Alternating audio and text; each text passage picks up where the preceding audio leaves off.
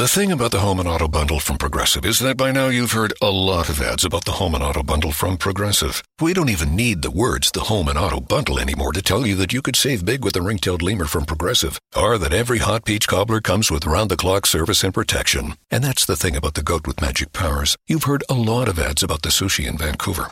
See how much you could save with the Home and Auto Bu- with the Shaman in the Jungle from Progressive. Progressive Casualty Insurance Company affiliates and other insurers. Bundle discount not available in all states or situations.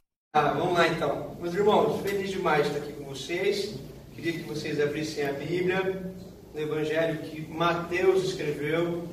Nós estamos numa série que, para mim, talvez seja ah, o conteúdo mais especial que nós estamos trabalhando aqui na igreja. Ah, Mateus capítulo 5.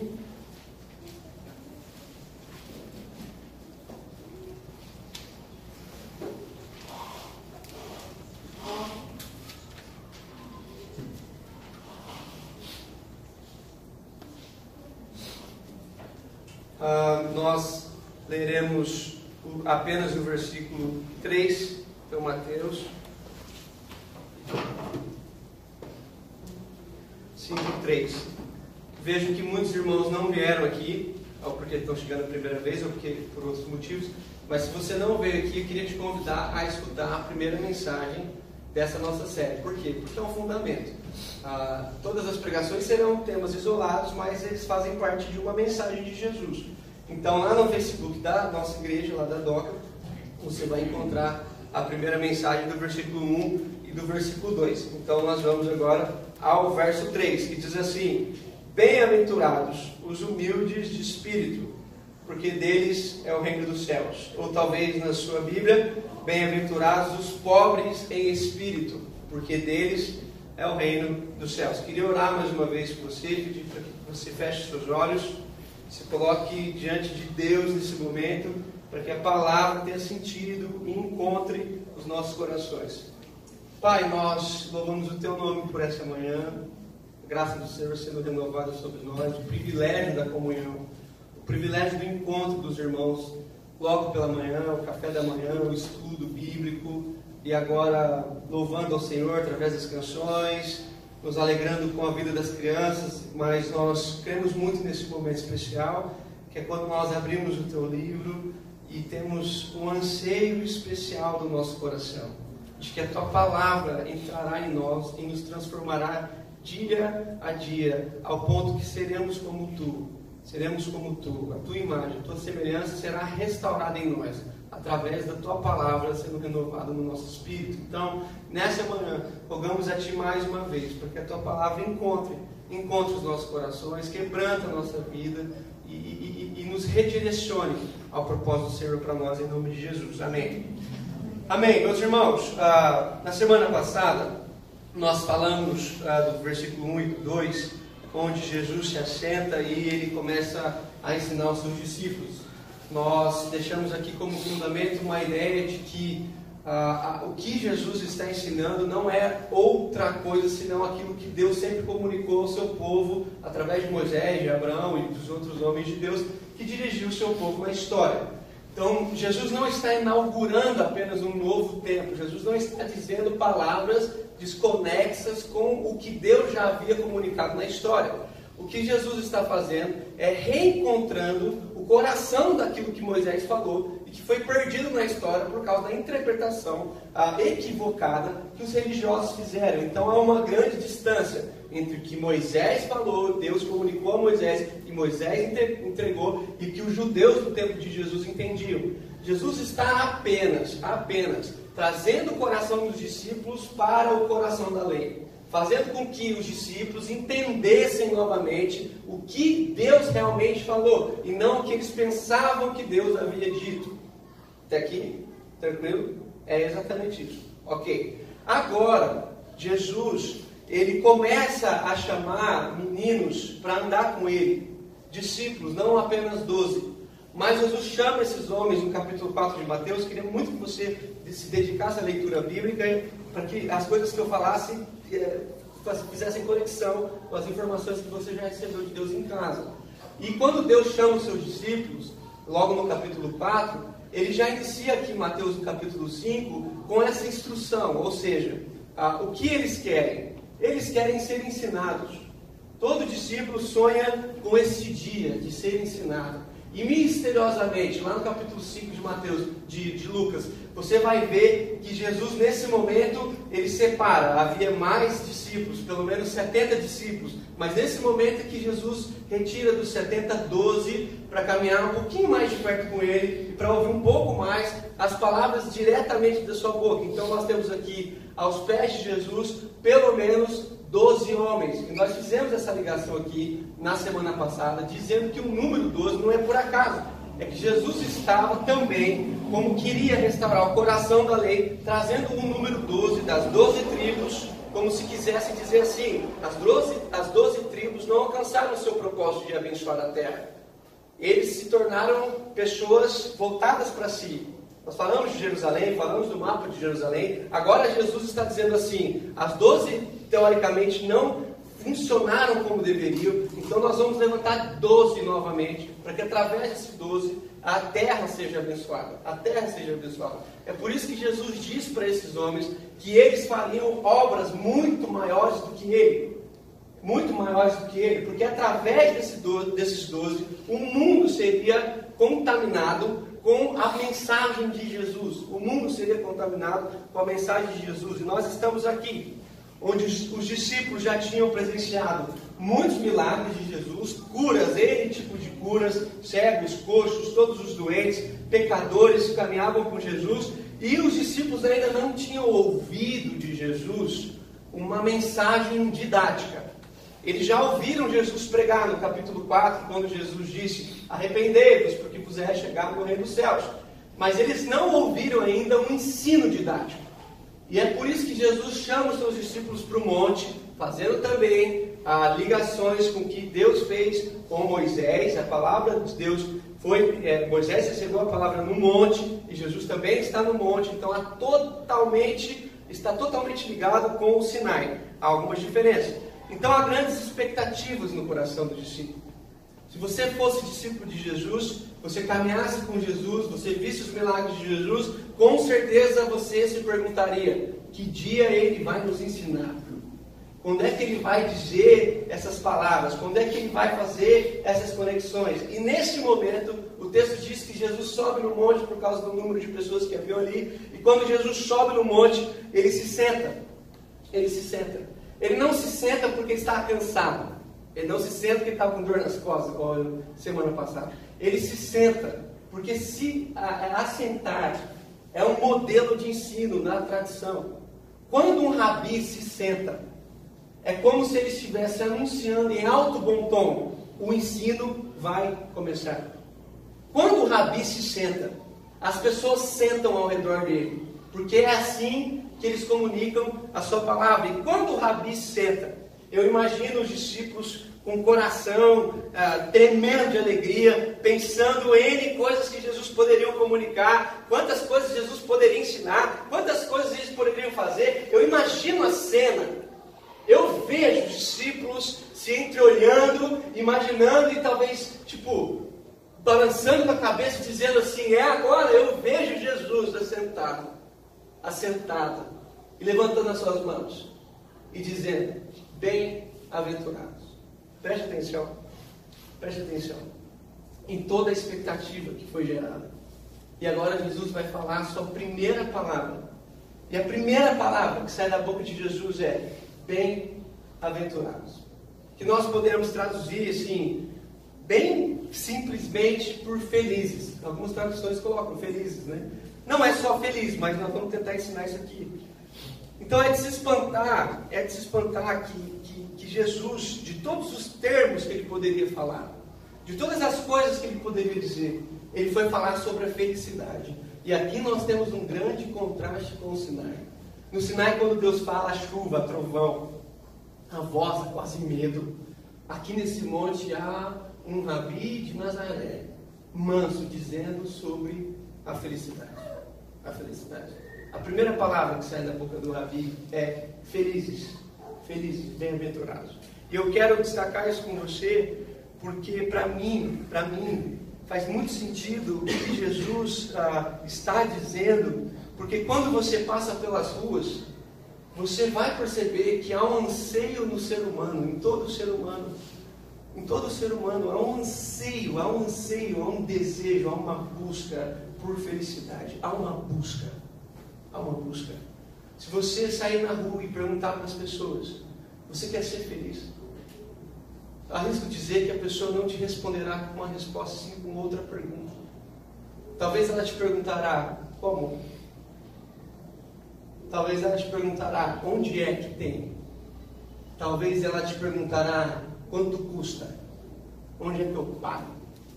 Porque há um anseio no coração humano, há um anseio no coração humano. Todos querem essa felicidade, como por exemplo, como por exemplo, você vai na comunidade, você vai ouvir na comunidade. Eu só quero ser feliz. Andar tranquilamente na favela onde eu nasci. Você vai na comunidade, você vai ouvir, eu só quero ser feliz. Eu só quero andar tranquilamente na comunidade, na favela onde eu nasci. Se você sair da favela e entrar num bar, você vai escutar, sou feliz e agradeço por tudo que Deus. Bacana! Você sai do bar, sai do bar, não fica muito lá, sai do bar, sai do bar e você entra numa universidade e você vai na roda dos seus amigos e você vai escutá-los dizer: felicidade é o cheiro dessa flor, é saber que eu tenho o seu amor, é viver na sua companhia. Se você sair da universidade e passar por uma casa simples da senhora de um bairro tradicional, você vai escutar: felicidade foi-se embora. E a saudade no meu peito ainda mora. Ainda mora. E eu fiquei pesquisando músicas, porque eu gosto de música, eu não sei cantar, o Rafa não deixa também. Ah, é, e eu fiquei pesquisando de todas as músicas que eu encontrei, é, uma, é, uma, é, uma, é muitas músicas. A que mais me impressionou, uma música, se eu não me engano, que foi escrita em 58, que se chama Felicidade, alguns irmãos aqui vão lembrar, escrita, é, é, escrita por Tom Jobim em parceria com Vinícius de Moraes. Talvez a mais bela delas, que pegou no rap, que pegou no samba, que pegou em todos os ritmos, que quando eles dizem assim, a felicidade é como uma gota de orvalho numa pétala de flor.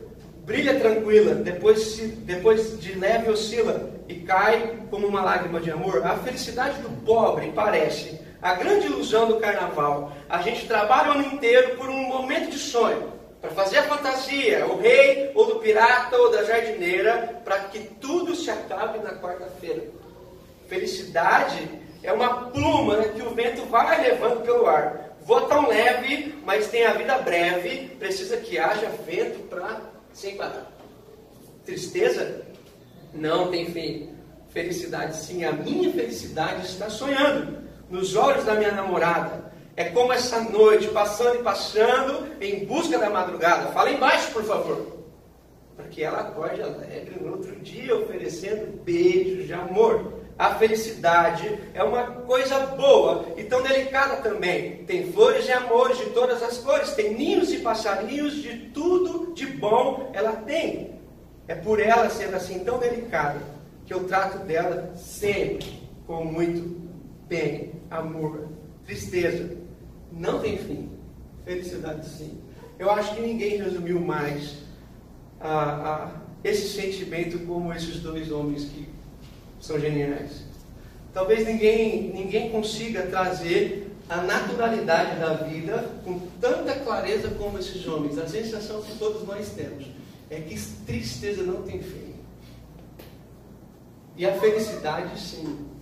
A felicidade me parece momentaneamente como um sentimento frágil, que de vez em quando aparece, mas logo se vai, logo se vai. A felicidade me parece que é como apenas gotas, gotas, e o que comanda são gotas num oceano de tristeza, que de vez em quando pega uma gota na nossa cabeça e nós saímos desse lugar. Me parece muito bem que, mesmo nessa realidade caótica em que nós vivemos, todos estão à procura da felicidade, mesmo concordando que ela tem fim. Mesmo concordando que ela tem fim. Salomão concordou teoricamente com isso. Se você abrir sua Bíblia em casa, em Eclesiastes capítulo 2, versículo 1 até o 11, você vai perceber que Salomão procurou felicidade em pelo menos quatro áreas da vida dele, e nós também. Você vai perceber que Salomão procurou na bebida, normal, muitas pessoas fazem isso. Você vai perceber que é, Salomão procurou na riqueza, quase todos fazem isso. Você vai perceber que Salomão procurou numa aventura amorosa, todos fazem isso. E Jesus, é, e Salomão também procurou na fama. Então ele vai dizer lá em Eclesiastes, e no fim, lógico, ele sempre termina com tudo é vaidade. Mas essa busca, busca por felicidade, essa busca natural humana, humana, guarde bem o que eu vou falar no seu coração. A felicidade é como alguma coisa que está em algum lugar nas mãos de alguém. Falar de novo. A felicidade é como alguma coisa que está em algum lugar nas mãos de alguém. Mas nós fazemos perguntas a respeito disso, pelo menos três.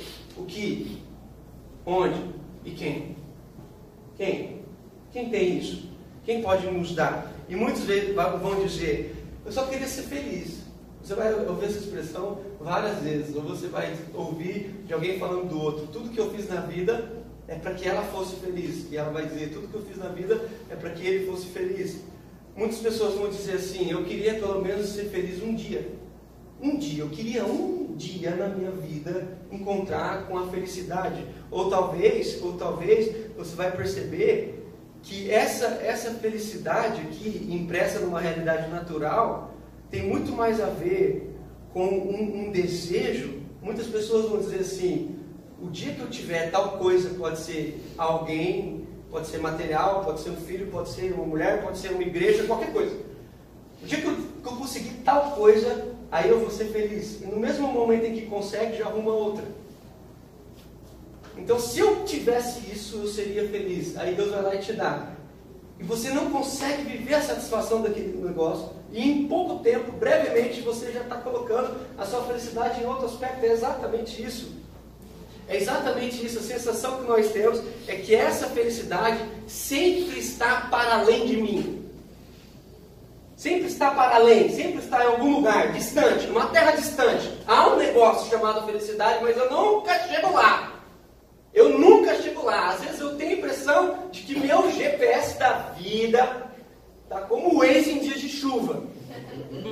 Eu nunca chego lá, eu coloco o destino, eu ouço sobre isso, mas eu não encontro esse lugar, eu não encontro esse lugar. É essa sensação que nós temos. E Jesus vai dizer algo que mexe com as nossas estruturas espirituais a respeito da felicidade.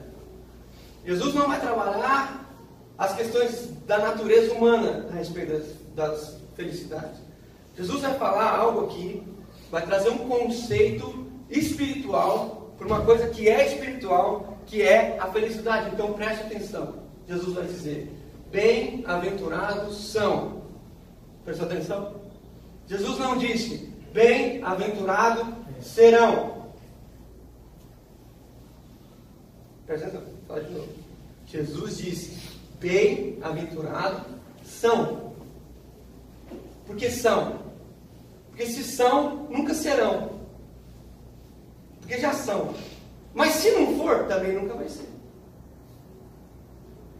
Então Jesus está trazendo a felicidade para dentro de mim e não para além de mim.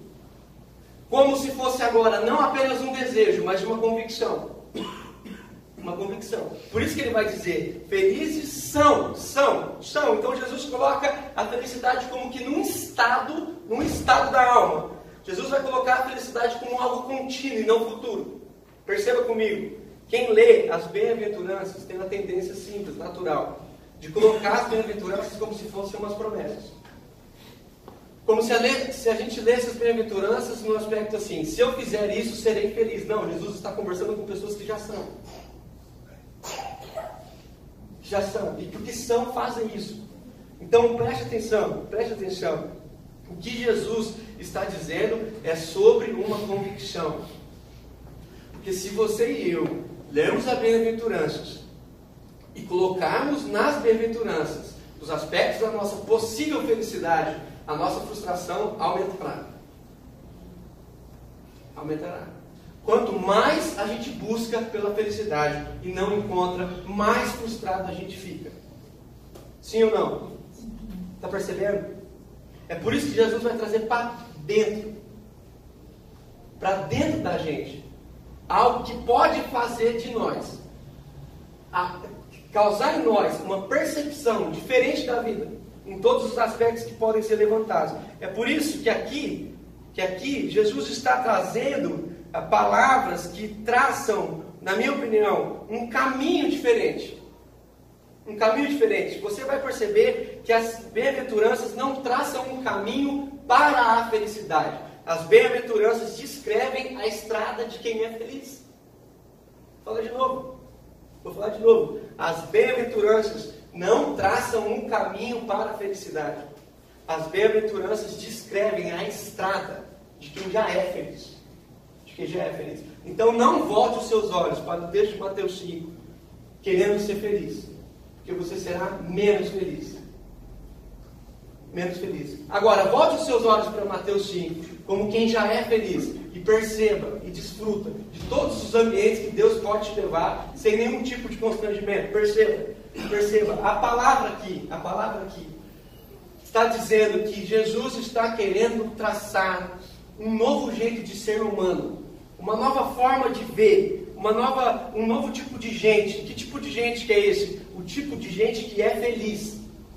O tipo de gente que é feliz, o que o Carlinhos Queiroz vai chamar de os macarianos. Os macarianos. Por que os macarianos? Porque a palavra grega aqui para bem-aventurados é macários. Macários. Então nós, nós, nós somos esse povo que Jesus quer traçar na história que é feliz esse jeito macariano de ser, esse jeito, esse jeito feliz de ser, não por quê? Não porque, porque nós somos os macarianos, Deus vai assim nos reservar e nós nunca passaremos por nenhum tipo de dificuldade. Não. Nós não seremos felizes só porque nós somos poupados de todos os constrangimentos e de todas as doenças. Não. Nós não seremos felizes porque Jesus e Deus, o Espírito, vai nos mimar. E quando acontecer alguma coisa, Ele resolve para a gente. Não.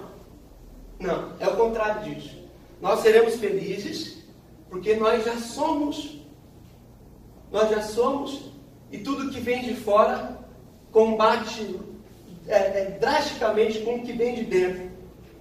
E o que vem de dentro ganha.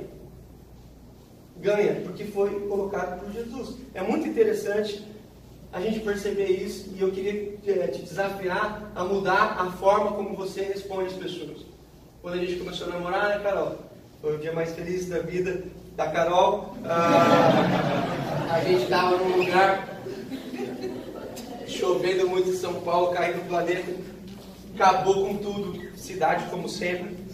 Só sobrou um, France Café, a gente entrou lá, nada a ver, pedi para namorar no France Café.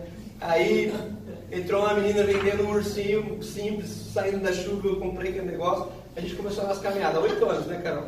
É, oito anos mais incríveis da vida da Carol, é impressionante. Ah, e da minha, com certeza. E aí, quando a gente, naquela época, tinha.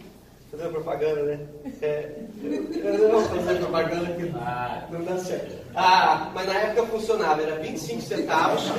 É, 25 centavos você falava à vontade. Eu tinha, um, eu tinha um chip da Oi, Carol era da Vivo. A gente comprou um, foi um da TIM. Porque se ligava 25 centavos, você falava, era 5 horas, 6 horas. Eu nunca fui chegar em telefone, mas no começo eu dava uma expectativa de que eu seria um dia. Hoje, oi, oi, acabou, não falo mais nada. Mas na época, a Carol sempre me perguntava assim, ei, como é que foi seu dia e tal. Aí você fica falando, do dia e tal. Hoje eu falo bom. Então eu resumo tudo. Na época eu ficava falando, falando, e ela falava lá, contava a história dos alunos dela. Ah, você não viu o Eduardo, como se eu quisesse saber do Eduardo. e ela falando das pessoas, assim era muito engraçado e ela sempre fazia uma pergunta para mim. Ela falava assim para mim: E aí, você estava feliz? Você estava feliz? Eu sempre respondia para ela: Não, Carol. Eu falei assim: Por quê? Porque eu sou. Ela falava: ah, Mas você também é muito. O que você? Você é muito. É, sistemático. É só falar à toa, não, tem, não precisa me ensinar em tudo. Eu falo assim, eu sei, mas é que você perguntou se eu, se eu estou feliz. Eu te respondi, eu não estou feliz porque eu sou feliz. Você nunca vai me ver sem estar feliz. Aí assim, uns três anos depois, respondendo isso quase todos os dias, Ei, você está feliz? Não, cara, não estou porque eu sou. Ah, mas não precisa também ensinar tudo ele. Aí o que, que aconteceu? o que aconteceu? No fim, isso virou a doutrina da nossa casa. Ao ponto que, às vezes, por coisas normais na vida, eu chego para ela e falo, ei, meu irmão, meu amor, você está feliz? E ela hoje já pode responder, eu sou feliz. Porque esse é o estado da minha alma. Eu, eu, eu nem sempre estou contente. Eu nem sempre estou animado. Eu nem sempre estou disposto. Mas eu nunca estou não feliz. Porque esse é um estado, é o que Jesus colocou em mim. É o que Jesus colocou em você e não dá. É por isso que quando as pessoas me perguntam, e aí Daniel, está feliz? Eu falo assim, vamos lá de novo. Eu não estou feliz. Ah, mas Daniel, tudo que você quer é ensinar. Não, é isso mesmo. É isso mesmo. Ao ponto de que eu, eu ensino lá em casa. Pega a Sara lá, filha, quando as pessoas perguntar, está feliz? Fala assim, eu sou feliz. Eu sou, porque foi isso que Jesus me falou. Felizes são. Eu nunca ouvi de Jesus, faça alguma coisa para ver se no fim você fica bom. Mas eu sempre ouvi de Jesus, você já é. Então isso tem que ser uma doutrina. Por que, que nós somos felizes? Vamos aqui. Vamos aqui entender isso. Porque às vezes deprimido, às vezes com dor, às vezes com cara ruim, às vezes nem querendo cumprimentar as pessoas, ainda assim há um espírito de alegria. Há um espírito de alegria. Porque eu creio que a felicidade é uma convicção que supera todas as indigestões da vida. Eu creio muito que a felicidade consegue passar por tudo. Passar por tudo. Ele é um estado, ela é uma forma de viver. Só que hoje as coisas são tão confudas porque as pessoas confundem felicidade com prazer. Se não tiver gostoso, não é feliz. Meu irmão, tem vezes que está ruim. Eu vou te provar uma coisa ruim que é feliz. Vou te provar. Se teu filho de 4 anos quiser te fazer um arroz, qual a chance de acertar? Qual a chance de acertar? Se ele acertar, você leva para a TV, faz dinheiro. Mas se ele for normal, se ele for normal, ele vai queimar o arroz, ele não vai pôr sal, ele não vai pôr a cebola, ele não vai refogar, ele não vai fazer nada.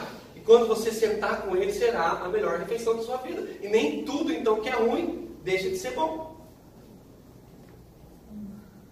Só muda a forma de ser. Agora, se sua esposa te fizer com 30 anos de casado, um arroz queimado, ou vice-versa, você fizer um arroz queimado, você cebola, aí você já mudou o ambiente. Aí você já tem coragem de dizer para ela, ó, vamos lá. Aconteceu alguma coisa, tá bem. Entendeu? Então nem tudo que é ruim não pode, não pode, não deixa de ser bom. Depende dos olhos que a gente vê. É por isso que um, um doutor professor lá na, na, USP de Medicina, ele vai falar uma coisa para mim que é muito interessante, saiu no Isto É. Ele diz assim, que é possível, é possível produzir prazer no laboratório. Ele falou isso. É possível produzir prazer no laboratório, mas felicidade não tem como. Olha que legal. Então, a, se a gente confunde a, os prazeres da vida com a felicidade, a gente vai sempre estar esperando alguma coisa boa acontecer para a gente ver se a gente fica feliz. Então a felicidade pode ser vivida em meio aos desprazeres da vida. Entenda o que eu estou dizendo aqui. A felicidade pode ser vivida em meio ao gosto amargo de um momento ruim. A felicidade pode ser vivida no maior desgosto da sua vida na maior decepção da sua vida, na maior tristeza da sua vida, ainda assim, o seu coração pode estar feliz. Só se você não confundir. Eu vou te provar isso. Se você quiser abrir, pode, mas eu não vou ler. Atos capítulo 16. Tem um texto que mexeu muito com a minha vida. É quando Paulo e Silas estão na praça, eles libertam uma mulher que fazia adivinhações. E eles chegam lá e tiram o espírito daquela mulher e por causa disso os donos daquela mulher ganhavam dinheiro com aquilo, ficam muito bravos com eles, vem a guarda, tira a roupa deles, amarram eles na, na, na praça pública, pelados, vem nas, dão nas costas deles uma série de açoites. Você tem que entender o que é um açoite. Um açoite é uma punição feita com uma vara, uma vara trançada de chumbo e osso. Osso. Um açoite romano matava as pessoas. Mas naquele, naquele dia o texto bíblico está dizendo que eles levaram vários açoites. E foram arrastados para a prisão. chegando na prisão, o texto vai dizer que eles foram levados para o cárcere interior, ou seja, o pior lugar da prisão. Que é o cárcere interior? É um buraco, sem janela, sem nada, sem comida, sem banheiro, onde você tem que fazer as suas necessidades em cima de você. E não bastasse isso, eles ainda têm os seus pés presos no tronco. E o texto vai dizer que por volta da meia-noite, Paulo e Silas cantavam louvores a Deus. Como? E o texto vai dizer que o carcereiro tentou se matar. E eles gritaram para ele não fazer isso. O carcereiro cuidou deles. O carcereiro converteu ele à casa deles. E o carcereiro plantou uma igreja na cidade de Filipos. E depois de alguns anos, Paulo vai escrever uma carta para essa igreja, conhecida como a carta do, de Paulo aos Filipenses, que você lê aí, que é conhecida como a carta do quê? Da alegria, da felicidade. E Paulo, por 16 vezes naquela carta, fala a respeito da alegria, onde ele diz: Alegrai-vos sobre maneira no Senhor. Outra vez digo, alegrai-vos. Paulo vai dizer nessa carta uma coisa que tem que mexer com as nossas estruturas. Paulo diz assim: Paulo diz assim: Eu aprendi a viver contente em todas as circunstâncias. E olha as descrições. Tanto ser, ser honrado como humilhado. Tem, a maioria das pessoas se perdem quando são honradas e quando são humilhadas. Tanto sei, tanto sei que, o que é passar fome do que é sentar numa mesa farta. Paulo vai dizer: Eu já vivi na abundância, mas eu sei o que é escassez. E no versículo próximo ele diz assim: Tudo posso naquele que me fortalece. Essa parte a gente acha legal. Essa eu boto no meu carro. Tudo posso. Pode o que, irmão? Você pode tudo.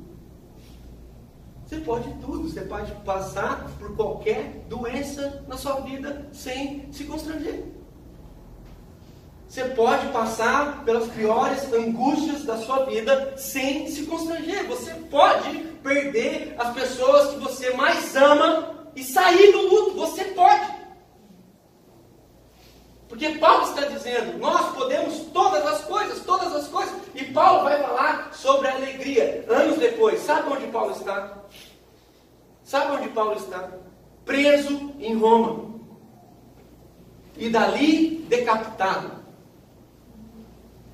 Como alguém que está preso em Roma por fazer o bem vai ser decapitado, escreve uma carta para alguém falando sobre alegria, me responde como? Tem jeito? Tem jeito sim ou não? Tem jeito. Para quem não é, infelizmente, não tem jeito. Para quem considera não ser, não tem jeito. E é muito importante a gente entender isso aqui nesse texto, porque Paulo também vai dizer em Romanos capítulo 8, versículo 17, que o Espírito de Deus testifica com o nosso espírito que nós somos o quê? Que nós somos o quê? Filhos de Deus. Falar uma coisa você, tem coisa melhor do que ser filho de Deus, sim ou não? Então por que você não se alegra? Nós precisamos de mais alguma coisa? Do que essa firme convicção que o Espírito de Deus faz conexão com o meu Espírito e ele me diz que eu sou filho dele, eu preciso mais do quê? Eu preciso mais do quê? Eu preciso mais uh, do que, de, de, que tipo de conquista? E aí nós vamos entender outra coisa muito importante: que Deus, o nosso Deus, que é o Deus de tudo e de todos, não é uma divindade distante de mim. Ele é meu Pai. E se Ele é meu Pai, o que mais preciso na minha vida? O que mais, o que está me faltando, como o Salmo 23 propõe? O Senhor é meu pastor e nada me faltará. E você lê esse texto pensando em tudo que está te faltando. E o texto está dizendo: não vai te faltar nada, não vai te faltar nenhum tipo de aflição, não vai te faltar nenhum tipo de doença, não vai te faltar nenhum tipo de desgosto, não vai te faltar nenhum tipo de falta de dinheiro. Amém? Amém. Amém. Graças a Deus. Mas o Senhor é o meu pastor. A minha vida não está baseada nas minhas faltas, e sim na firme convicção que tenho de que Ele é meu pastor. E se Ele é meu pastor, eu estou pronto é para tudo. Eu sei andar nos vales verdejantes, mas sei ir onde tem vale de sombra da morte. Eu sei comer grama fresca, mas sei passar no capim seco. Porque para mim não muda, não muda se é o capim mais verde ou se é a grama mais seca. O que muda a minha vida, a, a convicção que está firmada no meu coração, não são as circunstâncias que estão à minha volta, sim o fato único de que o Senhor é o meu pastor. E isso traz no meu coração, pelo menos no meu, grande alegria. Por isso, tristeza não tem fim, felicidade sim, na vida de quem ainda não se encontrou com Jesus de Nazaré. Quem se encontrou com Jesus de Nazaré tem uma alegria no seu coração que inunda todo o ser e que não acaba nunca, que tem data de começo, mas não tem validade, é eterna, sai de nós. E é muito interessante que o Carlinhos também fala sobre isso. Ele diz assim: a felicidade no Sermão do Monte está embebida de dimensões espirituais, sobrenaturais, proféticas e transformadoras, capazes de resgatar o mais profundo do ser humano. Perceba o contexto que Jesus está falando isso. Jesus está no meio do caos. Jesus está no meio do caos. Há uma multidão cercada, cercando Jesus, de pessoas angustiadas. Há uma multidão de cegos, de surdos, de mancos, de paralíticos, de pessoas que pecaram e foram é, excluídas da religião. E no meio dos angustiados, Jesus vai falar sobre o quê? Sobre a felicidade. E Jesus não está dizendo que eles poderiam fazer alguma coisa para ser felizes se eles já não entendessem que eles já são. Jesus não está numa fila de um show gospel. Onde as pessoas vão ficar cantando loucamente para Jesus. Jesus está no caos. E no meio do caos ele se assenta. E a primeira palavra que sai da boca dele, diferente de tudo o que as pessoas pensavam que ele iria dizer, Diferente das respostas que as pessoas viriam buscar. Diferente dos milagres que elas queriam ter. Jesus vai falar sobre aquilo que lhes faltava e que deveria ser a única coisa que eles deviam ter. A felicidade. Preste atenção. Jesus vai dizer assim: felicidade, felizes são, bem-aventurados são quem? Os que nós lemos, pobres de espírito. E Jesus segue fazendo um grande paradoxo um grande paradoxo, porque Jesus vai falar pelo menos oito bem-aventuranças, e Jesus vai falar que felizes são os pobres, presta atenção, os que choram, os mansos, os que têm fome e sede de justiça, os misericordiosos, os limpos de coração e os perseguidos. Enquanto o mundo vai nos ensinar que felizes são os orgulhosos, felizes são os que se dão bem em cima dos outros, felizes são os nervosos, passam por cima das pessoas. Esses caras são resolvidos, esses caras dão certo, esses caras são fera. Esses caras que eu tenho misericórdia, porque felizes são os que tratam a pessoa sem misericórdia. Como admiro pessoas que não têm misericórdia. É estranho, né? Felizes são os depravados. Sim ou não? Nós estamos à beira da maior festa de depravação do nosso país. E o que você vê nessa festa? Alegria. Brilho, glitter. Joga glitter, alegria. Eu vou te falar porque as pessoas colocam brilho na cara. Eu vou te falar porque as pessoas colocam brilho na cara e no corpo inteiro. Porque lhes faltam a luz de Cristo. Porque lhes faltam eu vou te falar porque o carnaval cada vez está sendo comemorado por pessoas mais novas. Porque falta. Falta.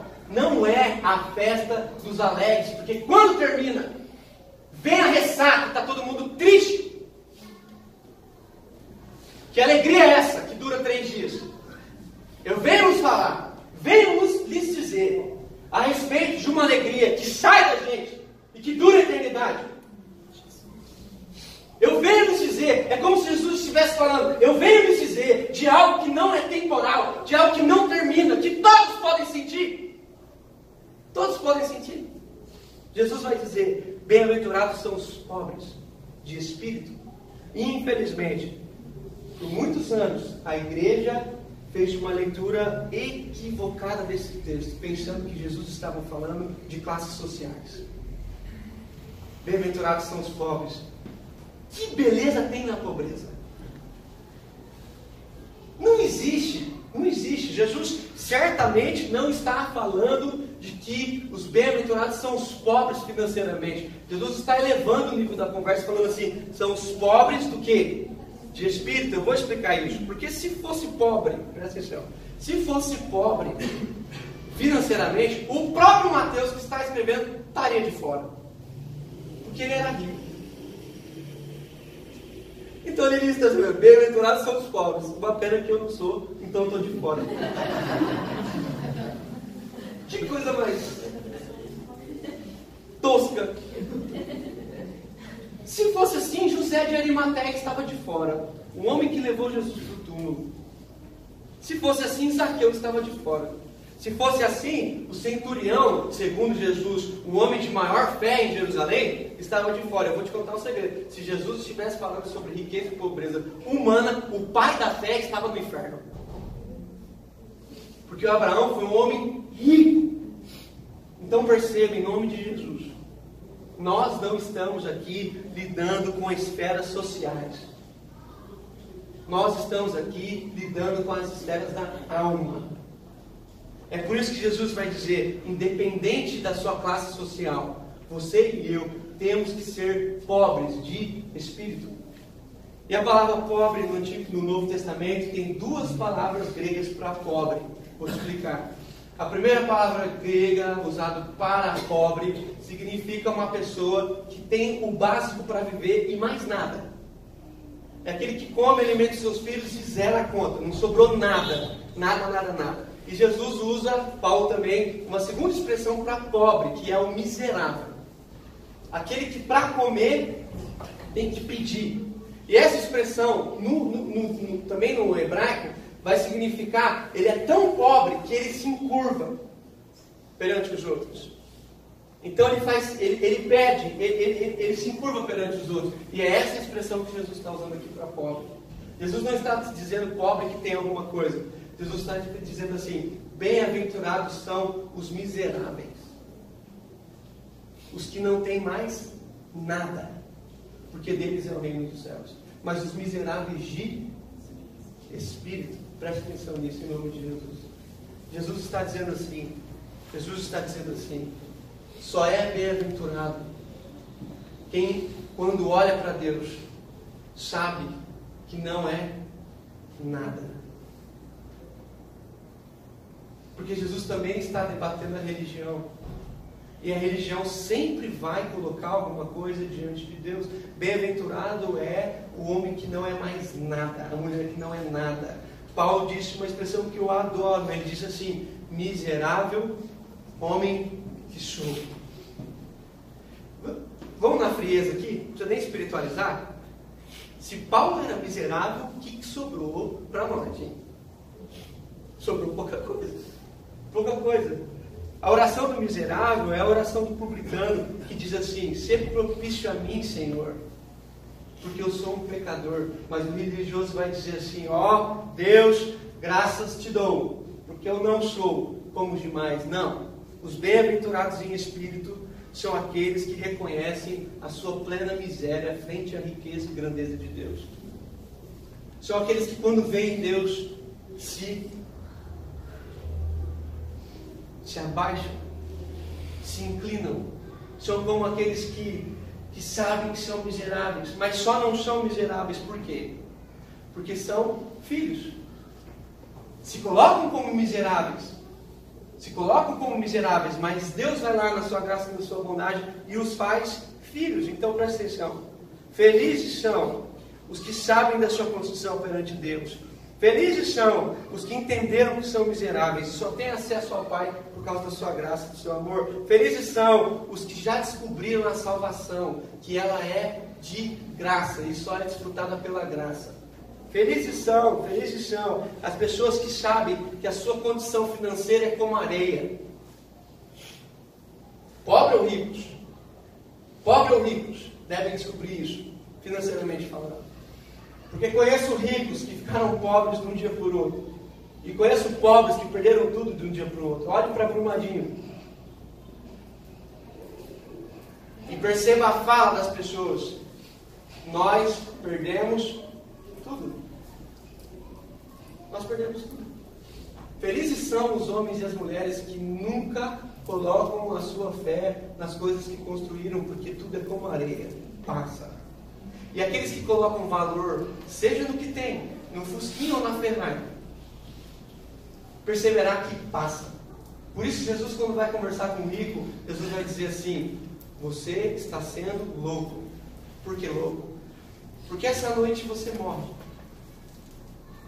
E o que, que você guardou?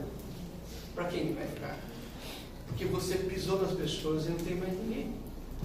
Mas aqui, Jesus não está falando sobre o nosso capital, nosso poder de giro, nosso poder de influência por causa da nossa vida. Jesus está dizendo além.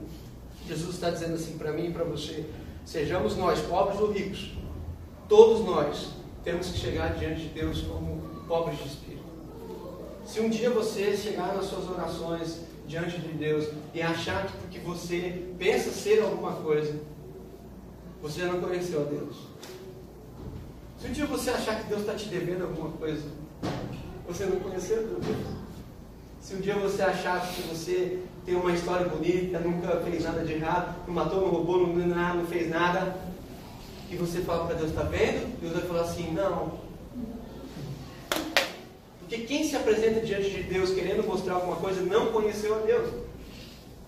Muitos virão e falarão para Jesus, em teu nome fizemos o quê? Isso, aquilo. Eu não conheço vocês. Então a vida, a, a, vida na espiritualidade não está nas coisas que eu faço, assim, na minha condição primária, miserável.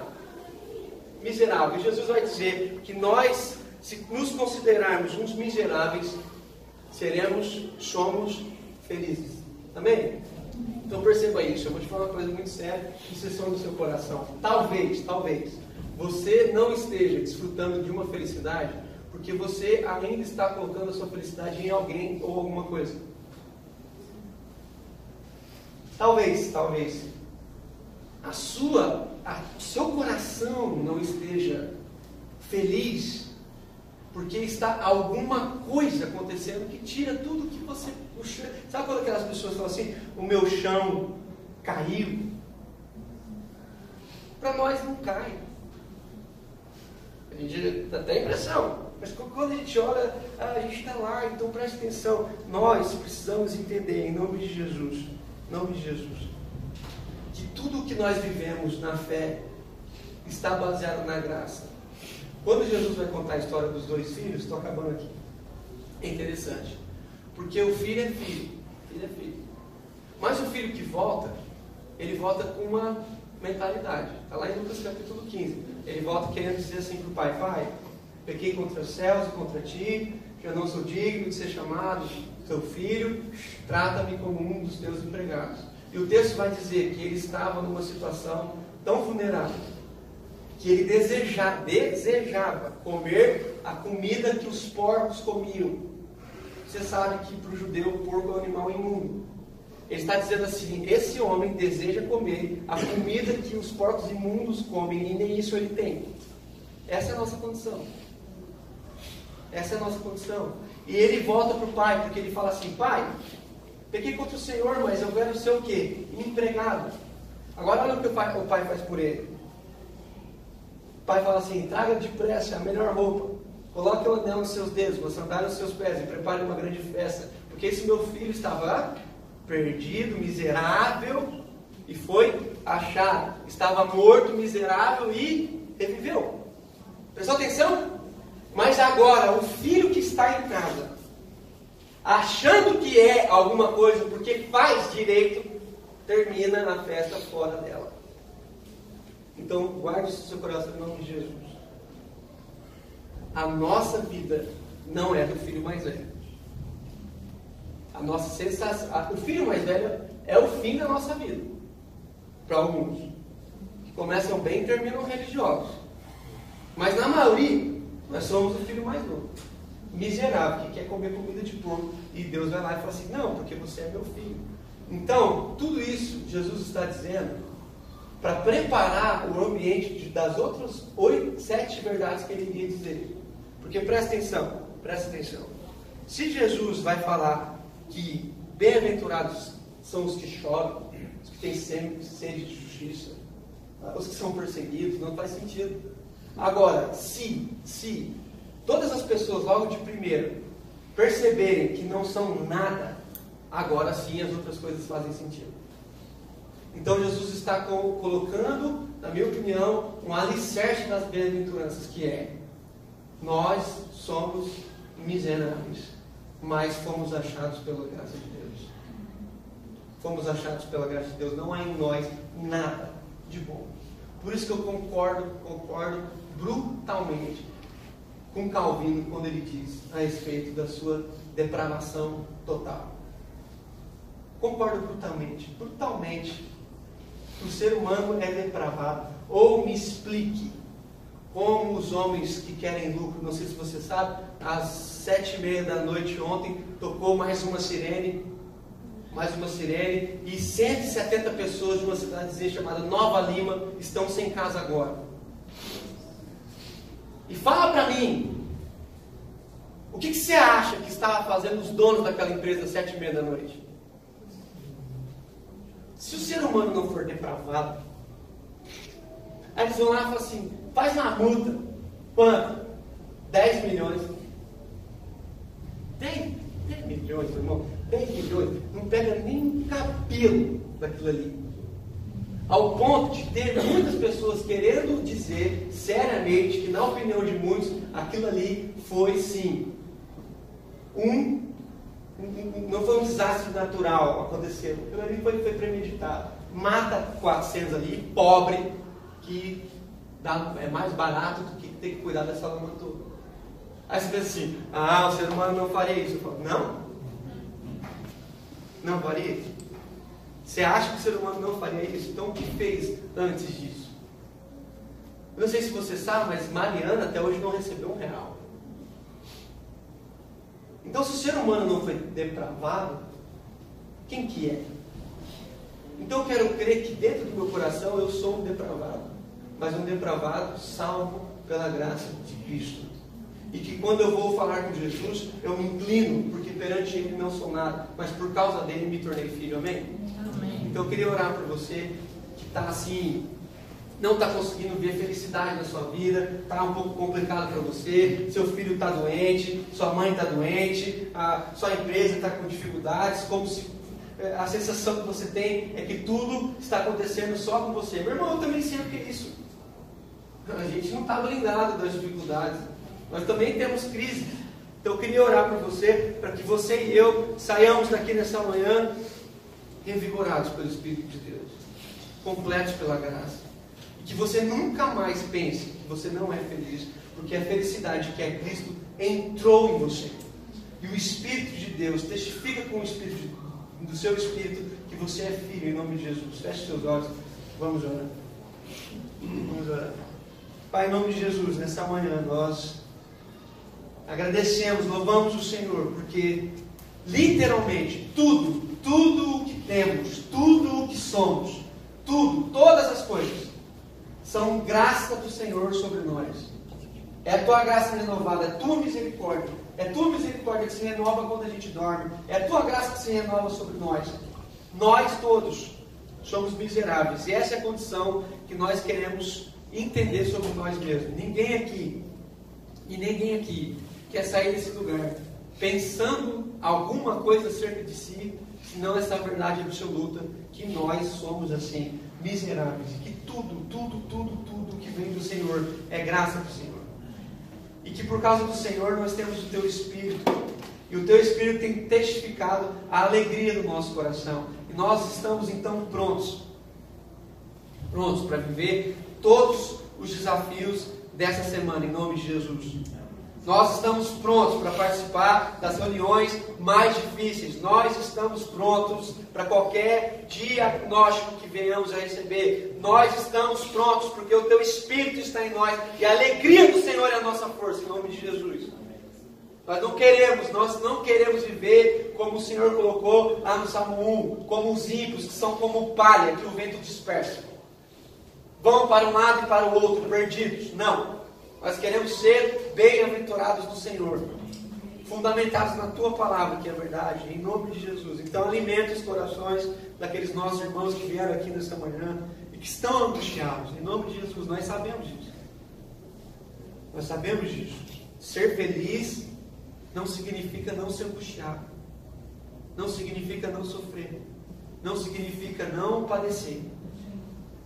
Mas nós queremos crer, crer, queremos crer que em tudo isso somos felizes. E podemos dizer como Paulo, podemos dizer, nós aprendemos a viver em todo tipo de circunstância, porque o que manifesta a grandeza da nossa vida não está em nós, e sim no fato que o Senhor viu em nós, e por causa do Senhor nós podemos tudo, nós podemos todas as coisas do Senhor, que é quem nos fortalece, por isso não há forças em nós. Quero orar pelos meus irmãos que estão sem forças aqui nessa manhã, em nome de Jesus. Os irmãos que vieram para cá desiludidos, que estão tristes, que estão chateados por coisas que têm acontecido. Nós queremos que o Teu Espírito, rogamos ao Senhor, entre e manifeste a Tua beleza na vida desses nossos irmãos. Que os dias mais sombrios, que os dias mais sombrios sejam vividos na certeza de que o Senhor é o nosso pastor nós podemos passar pelos vales da sombra da morte, mas nós queremos ter a firme convicção de que o Senhor está conosco. E isso é o que faz a grande diferença. Em nome de Jesus, nos leva de volta para casa em paz. Que amanhã, hoje, nós possamos responder a todos quando nos perguntarem: e aí, está feliz? A gente possa falar: não, eu sou. Eu sou feliz. A felicidade de Deus está em mim. Em nome de Jesus. Amém. Amém, meus irmãos. You went online to switch your car insurance to Progressive so you could save money, but then you saw a friend request from an old summer camp buddy. And now here you are, clicking through photos of his kickball team from 2011. Hmm, looks like they won the championship that year. Then he moved to Tulsa. Oh, a new tattoo. Yes, they said it was easy to save hundreds on car insurance with Progressive, but they forgot about the rest of the internet. Progressive Casualty Insurance Company affiliates. National average savings by new customer surveyed who saved in 2019. Nya nya nya. Ba. Mba. Mm, Babue. Zimbabwe. the broken Bunsen burner burns so bright. South. Jamie. Southeast Asian Peninsula. Hey, hey, Jamie? Yes. I think the only line we need from you today is drivers who switch to progressive could save big. Cool. I just got to finish my warm ups. foul, foul, throw in the towel. History, history. Switch to Progressive today. Santa ski slalom in a salmon skin suit. Progressive Casualty Insurance Company and affiliates.